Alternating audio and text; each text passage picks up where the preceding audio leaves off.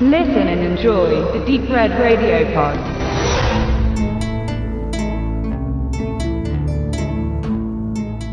Ja, herzlich willkommen mal wieder zu einer doppelten Filmbesprechung in Kooperation von Deep Red Radio und Déjà Vu. Deswegen habe ich an meiner Seite den Leo. Herzlich willkommen, danke, dass du da bist. Und wir wollen uns heute Get Out widmen, ein wenig verspätet, aber wir hatten gestern nochmal die Möglichkeit, ihn ein zweites Mal zu sichten. Und das ist ja auch immer ganz gut, wenn man dann die Distanz hat vom ersten überwältigt sein im Kino und dort dann schon das Ende kannte. Nicht ganz unwichtig bei so einem Film und den dann aus einer ganz anderen Perspektive ein zweites Mal sieht. Für die wenigen, die ihn vielleicht noch nicht gesehen haben, kurze Einführung. Es geht eigentlich ganz standardmäßig los mit dem Horrorerlebnis schlechthin. Der erste Besuch bei den neuen Schwiegereltern.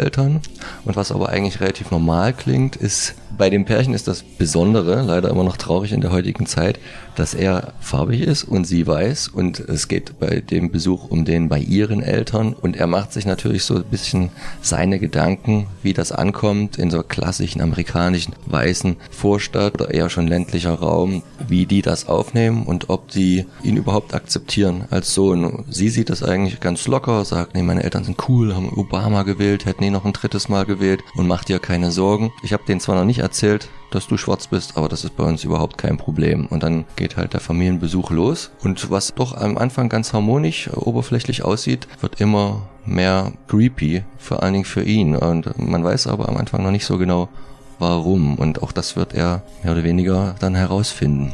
Genau, das ist ja das Spannende. Warum wird der Film immer creepier? Und zwar geht es eigentlich schon relativ schnell los, dass irgendwie in diese eigentlich äh, traute Zweisamkeit der beiden und diesem Familienbesuch, was so ein bisschen wie meine Braut, ihr Vater und ich klingt, etwas Unangenehmes äh, einfällt. Und zwar auf der Autofahrt zu den Eltern hin fahren sie ein, ein Reh oder ein Hirsch an. Und das hat man tatsächlich ja oft in Horrorfilmen, dass auf der Straße ein Tier angefahren wird. Und sofort ist die Frage, war das jetzt Zufall? War das von äh, irdischen oder überirdischen Mächten irgendwie beeinflusst? Sofort entwickeln sich Schuldgefühle in den Personen, die das, die das Tier überfahren haben, was dann auch noch Moment lebt. Also irgendwie gleich, was eigentlich nur idyllisch oder interessant sein könnte, wird irgendwie gleich unangenehm. Und dann kommen sie eben an bei den Eltern, wie darf du ich, sagst. Darf ich noch was ja? kurz einhaken?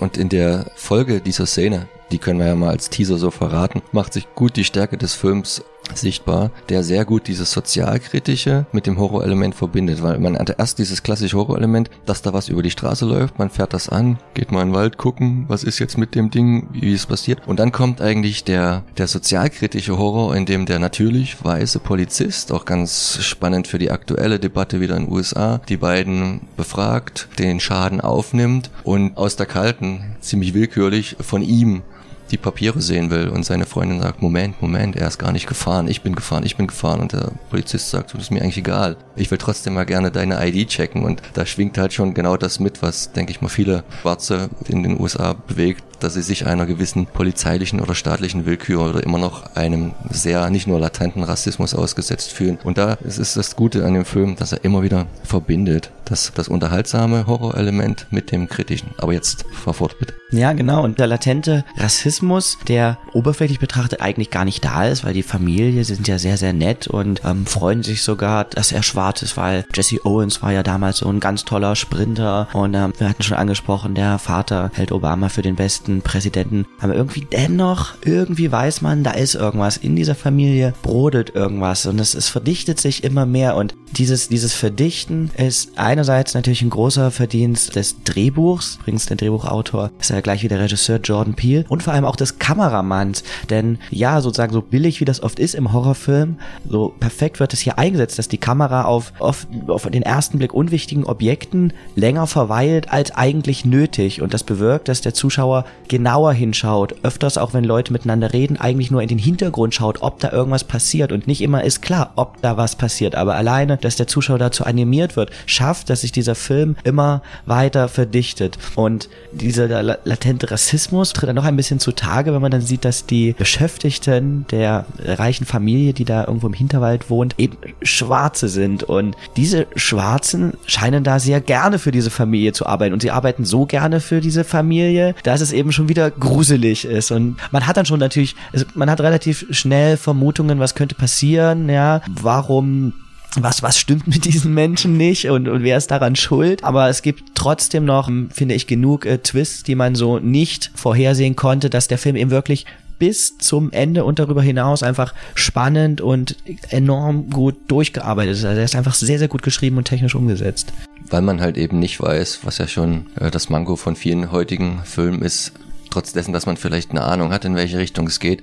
Du weißt eigentlich nie wirklich vorher die Hauptausflößung und bei anderen Filmen ist man sich da meistens schon sehr sicher, vor allen Dingen je größer die Projekte eigentlich sind und im Mainstream verhaftet. Get Out lebt auch auch nicht unbedingt eine Selbstverständlichkeit äh, für einen Horrorfilm von den extrem guten Darstellern. Du hast das gesagt. Die, hier konnte man das auch nur machen, was der Regisseur tat, nämlich länger auf den Gesichtern zu bleiben. Ganz viele Close-up-Aufnahmen, was man vielleicht sonst gar nicht für notwendig erachtet. Aber gerade der Hauptdarsteller, der Daniel Kaluuya, Chris Washington spielt, der ist richtig gut und man sieht bei ihm immer die Hin- und Hergerissenheit zwischen, ich will mich in der Situation jetzt hier nicht übermäßig anstrengend geben, weil ich merke eigentlich, dass die anderen sich auch alle Mühe geben, dass das für die genauso komisch ist. Trotzdem kriegt er halt immer wieder so Hinweise, warum er durchaus irgendwie jede Berechtigung hat, sich unwohl zu fühlen. Und das wird natürlich mit Laufe der Spielzeit immer mehr, immer mehr, immer mehr. Und ja, also der Cast macht allgemein einen extrem guten Job und man hat auch auf weitestgehend unbekannte, dem Mainstream unbekannte Darsteller zurückgegriffen, was ja auch manchmal gut ist.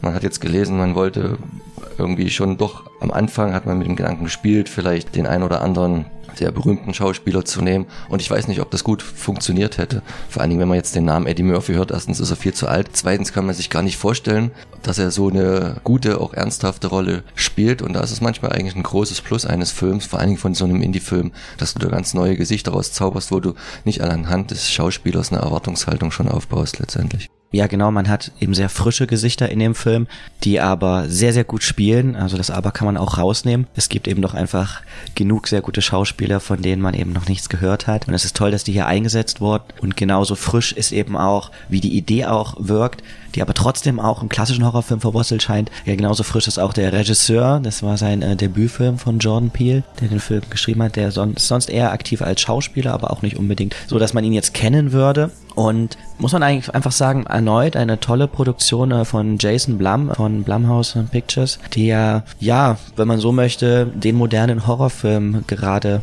machen, ja, nicht nur prägen, sondern sie sind eigentlich die, die es machen. Und es ist, ist toll, dass sie solche Projekte realisieren und Max, du hast das vorhin schon mal kurz angesprochen. Man arbeitet dann nicht mit, dass man irgendwie 100 Millionen so einen Film macht, sondern man sagt, ähm, wir machen den mit einem kleinen Budget, geben Leuten die Chance, sich zu verwirklichen und entsprechend werden auch die Verträge abgeschlossen und wir haben jetzt gerade gelesen, dass der Regisseur und Autor Jordan Peele wohl 100 Millionen Dollar inzwischen durch äh, eine, einen guten Vertrag mit Gewinnbeteiligung an diesem Film verdient hat und das ist einfach toll, weil nur, also so wird eben gute Arbeit gewertschätzt, ja, und auch so wird, die, er, wird er dazu angehalten, gute Arbeit abzuliefern, weil er weiß, er wird davon noch nachträglich profitieren im positiven Fall. Und das ist einfach eine, eine gute Arbeit, die da gemacht wird in der Filmproduktion.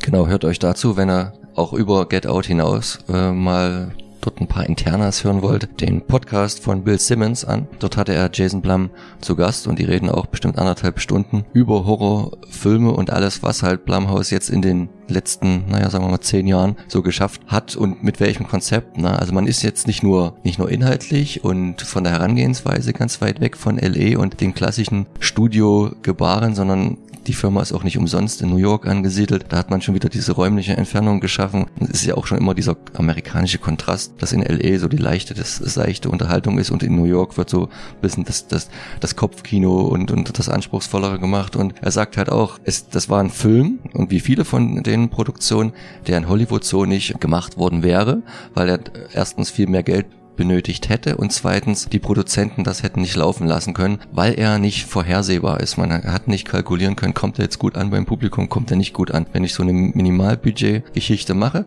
ist egal, hat er gemeint, dann kann er, dann muss er dem Regisseur freien Lauf lassen. Und man setzt der Kreativität eigentlich keine Grenzen, außer halt das bisschen finanzielle, aber die meisten machen es ja trotzdem gut. Und wenn du eher eingeschränkt bist in deinen Mitteln, kommt er dann doch oft, hat die Filmgeschichte gezeigt, mit das Beste bei rum. Und bei Get Out hat es wunderbar funktioniert funktioniert. Nicht umsonst, glaube ich, der erfolgreichste Horrorfilm diesen Jahres bis S, aber der spielt ja dann natürlich wieder an ganz anderen produktionstechnischen Liga. Ja, und vielleicht noch abschließend, wir wollen gar nicht zu viel zu Get Out sagen, ihr müsst ihn euch einfach anschauen, es ist ein toller Film und ist auch wieder erneut ein Film und vor allem der Erfolg des Films beweist, dass das Publikum oft für dümmer gehalten wird, als es ist, denn es wurden intelligente, clevere Trailer für diesen Film gemacht, wenig Werbung, aber gute Werbung, die eben wirklich neugierig gemacht hat. Und der Erfolg des Films zeigt, dass auch ohne, dass man jetzt zu 100% weiß, was es für ein Film ist oder irgendwelche Comicfiguren als Identifikationsfiguren hat, hat, der, hat das Publikum den Film mehr als angenommen und zu einem großen Erfolg gemacht. Und das heißt einfach, Qualität zahlt sich am Ende